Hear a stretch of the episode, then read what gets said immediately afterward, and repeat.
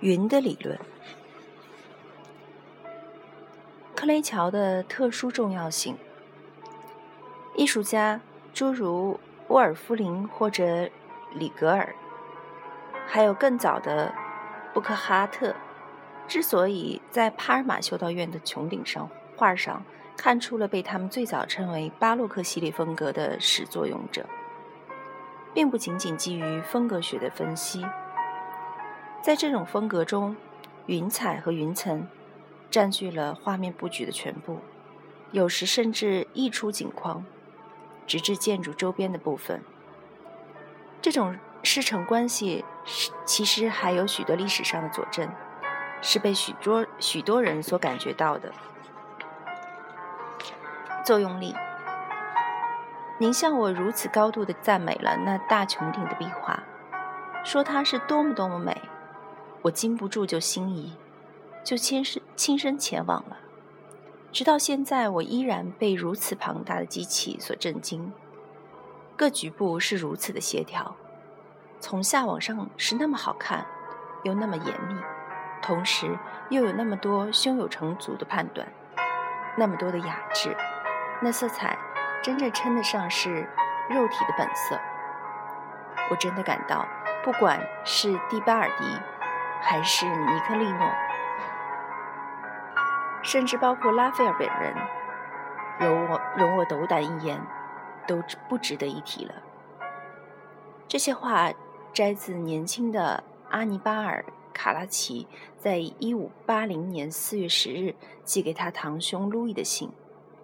充分说明了克雷乔的壁画艺术，特别是他的大穹顶装饰艺术，在后来的。博洛尼亚画派大师眼中的重要性，拉斐尔拉斐尔本人也不值一提了。那是因为品味在这里显得高于一切。对博采众长的大师们来说，这种品味是极其重要的。直到两个世纪之后，门格斯还认为这种品味是克雷乔艺术中最重要的一面，并追并追随。奥古斯汀·卡拉奇的说法，将之与拉斐尔素描的表现以及提香色彩的真实三者并提。但对一个十八世纪的人来说，什么叫品味呢？难道不就是跟物理味道一样，一件欲使眼光产生愉悦感的物体对视神经的作用力？按门门格斯或沃尔夫林的说法。这种作用力本身就是看作某种风格或个人的手法。我并不是想说卡拉奇兄弟当时也是那么看的。尽管在画院中，某种把人体美只视为是完美的一种外在体现的柏拉图主义，总是跟感官派并存。就帕尔马修道院的穹顶而言，重要的是。阿尼巴尔·卡拉奇认为，必须区分几样东西：细节部分的布置、整个机器的透视安排，以及个人的判断、雅致的色彩质地，也就是所有被后来的门格斯用风格或手法等称谓来指代的东西。对门格斯来讲，对照这些因素，有助思考作用力如何运转。以及风格和作品的结构之间的关系。模式系列，假如追根求源有一点意义的话，至少有一点是清楚的：我们所面对的是为公众所公认的、享誉已久的一种幻觉式装饰绘画，排场宏伟。惊心动魄，这种方式被批评家命名为巴洛克风格的典范，而这种风格在罗马直到格雷乔去世之后至少一百年才正式确立，出现在众多的穹顶、弧顶、天花板上，其中最突出的代表有圣安德烈亚德拉瓦莱的兰弗兰。兰弗兰科绘制的红顶降临，在巴尔贝里尼宫殿里，由皮埃尔德科尔科尔托内绘制的天花板；在耶稣大教堂顶上，有巴奇西亚绘制的弧顶基督名望的大圣，以及波佐神父绘制的圣伊尼亚斯的弧形顶耶稣耶稣会的大圣。这些绘画装饰的共同特点是在一片云真霞蔚的天顶上，出现一个圣母、一个圣人、一个家庭，或者是整个宗教团体的金装或者胜利。障碍。现在我们已经知道卡拉奇兄弟对科雷乔的机器的赞赏，然而在法尔内塞长廊上。的穹顶上的装饰正好与此相反，完全与帕尔马的红顶上的连续统一的秩序及由下而上的透视法背道而驰。克雷乔从1920年起就根据观众与壁画之间的上下关系来确定天穹上的投影点，而卡拉奇兄弟在下一个世纪的前期。仍然使用四方框的威尼斯透视法，在一幅或数幅画上运用架上画的方法，依然使用平面透视，但他们把画儿分布在穹顶或天花板上，让地让地平线好像跟墙面旋转了九十度。任何一个想研究这样一组画的人，就不得不做视力上的体操。按沃尔夫林精辟的说法，这是属于整个装饰界的装饰的结构安排的。米开朗基罗明快、简洁的建筑结构的布局被牺牲了，就是为了铺陈开无穷的繁复，让人很难一眼看清穹顶上所有的画面。观众的眼睛很难在他难以整体把握的画面前得得到片刻的休息。画面重叠。给人这样一个目不暇接的感觉，好像总可以推开一个画面，让位于别的画面直至无穷。在每个角上都展现出一个通向无限虚空的视角。格雷乔采用的办法，一看上去便显得更为自然，至少是更同质、更和谐、更协调，不那么矛盾。各个部分都是建立在一个统一的原则上，而不仅仅是在各个角上。然而，由于一种特殊的历史障碍机制，本书也致力于弄清这种机制，一直要等到一个多世纪以后，才在罗马真正站站住脚跟，并以罗马为基地传到欧洲其余各地。当然，也有人在18世纪说。格雷乔本人的穹顶画法也是向一个老老画师学的。这位画师的一幅画在罗马的圣使徒教堂里。这样的争论在艺术史上屡见不鲜的。将这种画法引入罗马的卢多维科·齐法利是佛罗伦萨画家，又是伽利略的朋友。后来我们还会提到，他一直定居在罗马。他有过帕尔马之行。一九二六年，在经历了一场激烈的但与本本书无关的争论与敌对之后，圣安德烈亚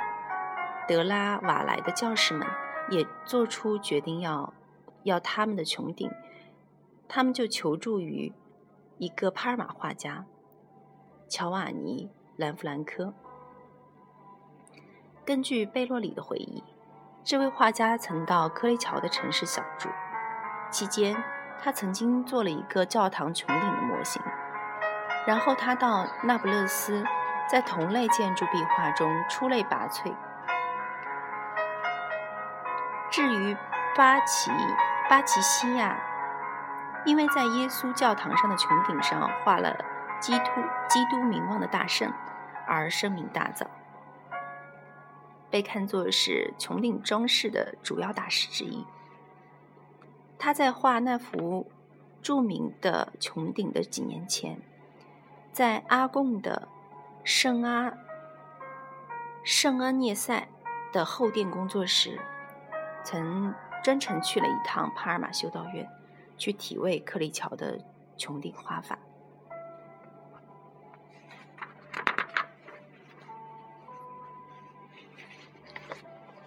全视窗。尽管人们对克雷乔的穹顶从一开始就赞赞赏有加，但他的作品在艺术史上占的位置依然是谜一般的。因为真正明显、最早以他为师的罗马作品是在一个多世纪之后才出现的。由于一直对这一点不明确，人们往往疑惑。在上世纪末，到了绘画艺术全面出现革命的时期。甚至到了塞尚、修拉和德国印象派时期，维也纳学派最杰出的代表、第一位真正重要的艺术家、艺术理论家阿洛伊斯·里格尔，也接受了布克哈特的说法，英文呃认为克雷乔这位外省艺术家是意大利文艺复兴时期所有画家中最为现代的一位。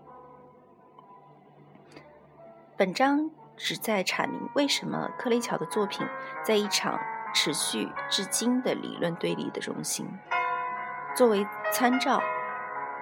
作为参照点及范例，成了一种诠释窗，由它可以引发出所有的对这些作品的不同诠释。读者本人也可以穿越荧幕，去掉诠释窗和收到的文本。换上自己的诠释窗，自己的文本。概念跟门呃跟门格斯一样，斯汤达的趣味也是属于十八世纪的。他认为克雷乔的壁画美极了，而且为之感动得泪流满面。但里格尔呢？这位批评家在他的批评体系中给予克雷乔极极高的地位。并不仅仅是因为这位画家的某幅作品是一种新的艺术形式的起源，甚至典范，而这些批评家当时又正在绞尽脑汁地去定义这些新的艺术的概念。克雷乔的作品在他眼中还有另外的一层意义，在连接艺术的客观极与主观级的轴上，客观级。即事物与人物是如实表现出来的，还停留在触觉阶段，停留在直接表现作品的物质表面上。主观级，即主体的视觉在远处看他们的情况下展现的三度空间，以及在区分，以及在区分触觉表现与视觉表现上。克雷乔的作品占据了决定性的位置。假如说为文艺复兴是一个从古典式的平面建构向现代空间建构转化的时期，正是在克雷乔的作品中，才第一次明确而全面的、有意识的从主体的角度去安排画面。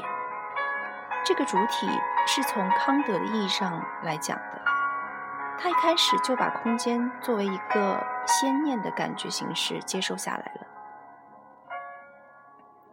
如何以一个系统的角度，而不是历史的角度去看待这个问题呢？确实，里格尔是第一个尝试从艺术作品的形式可能性条件的角度去分析艺术批艺术作品的批评家。他不再进行仅仅强调画面内内容，强调他的。能指的肖像学研究，而代之以对他们的形式准则以及对画面表现的事物表象的构成线条的研究，人物与物体共同烘托他们的背景之间的关系，形象以及他们在其中形成秩序的环境及轮廓模式、阴影、色彩、明暗、缩短对缩缩短比例、浓淡远近、透视。等等之间的关系，我们可以看到的是，门格斯在他的时代所进行的研究中，部分主题研究在系统化理论上的再版，而门格斯当时研究的是克雷乔的品味，以及他对绘画艺术的贡献。我们确实应当回到品味这个学院派们当时冠于格雷乔头上的概念上来，来看清这个概念的内涵，同时弄清楚自里格尔以来的艺术理论在什么样的意识形态领域中起作用。假如说品味是克雷乔所特有的，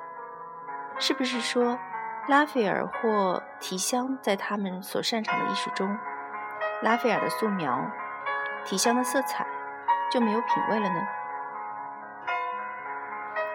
学院理论认为，没有任何一个没有任何一个画家在所有艺术领域中都擅长，所以克雷乔就特别得到那些善于。博取众长之士的青睐，认为他为那两位艺术大师做了补充，在伟大与真实之外加上了一种雅致。人们一般称之为品味。通过这个词，指每个物体特有的、具有决定意义的特性，把一切无用的多余因素完全排除在外。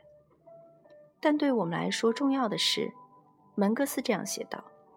这位画家所独善擅长的和谐、中庸的风格，以属于他的主要目的的即鱼目月星。鱼目就是这就是在门格斯看来品味的整个作用力的最终目标。这样一种风格，克雷乔是第一位不遗余力。”使其艺术所有部分都为这个目的服务的人，他绘画只是为了满足自己的心，完全根据自己的感觉，因为绘画是通过视觉而悦人的。不管这其中是否包含感情的因素，人们说克雷乔特别敏感、柔情蜜意，容易坠入爱河。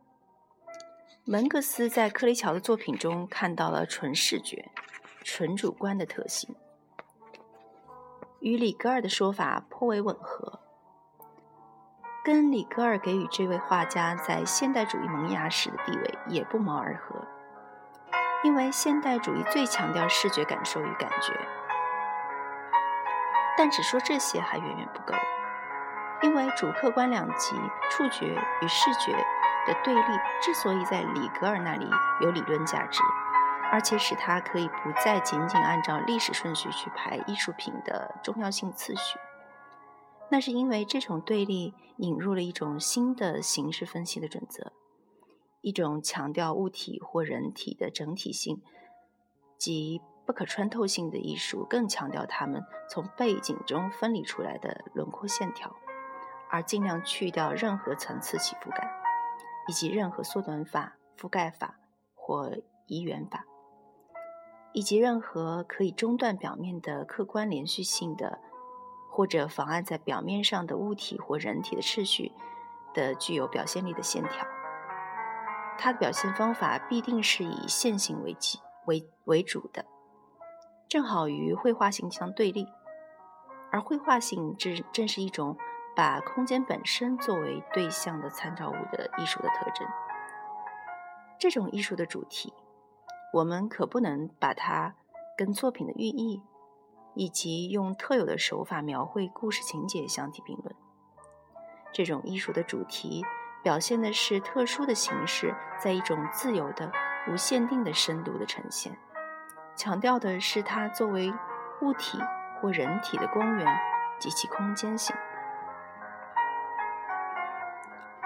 当沃尔夫林重新定义线性风格与图绘风格的主要差别时，即限定、非限定、表面表现、深度表现、开放的形式、封闭的形式、多样化、单一性等等，他只不过重新拾起了几年前里格尔已经做出的理论界定。只可惜他的这种做法被后来的学院派简化为。仅仅一种，仅仅是一种纯描述性的风格法。然而有一点是无可置疑的：克雷乔的艺术可以看作是绘画性风格。它是绘画性风格的佳丽，正好与线性风格相对。正如门格斯所写，德雷乔一直拒绝表表现外在形式的简单直线，并一直致力于用明暗手法去减弱轮廓，同时在浓淡远近透视法上又无人能及，因为他观察到大自然从不同同。不，呃，从不用同样的强弱去表现众多的不同的物体，因为在画面前部的物体，并没有被在空中流通的、被照明的分子所遮挡，而画面深处更远的地方，应该说是被很多层这样的分子所覆盖的。假如照里格尔所说，克雷乔是最接近于现代人的。又是第一个巴洛克画家，那是因为他之前的画家笔下的太瘦、太紧凑的轮廓线条，对他的天马行空的灵魂来说太有束缚性了。但有一点要当心，在加强光光线与阴影的同时，就像一条河流到了尽头，他把人们带向雅致的汪洋大海，同时又透过他。美人鱼般的美妙歌唱，把许多后人引向了错误的国度。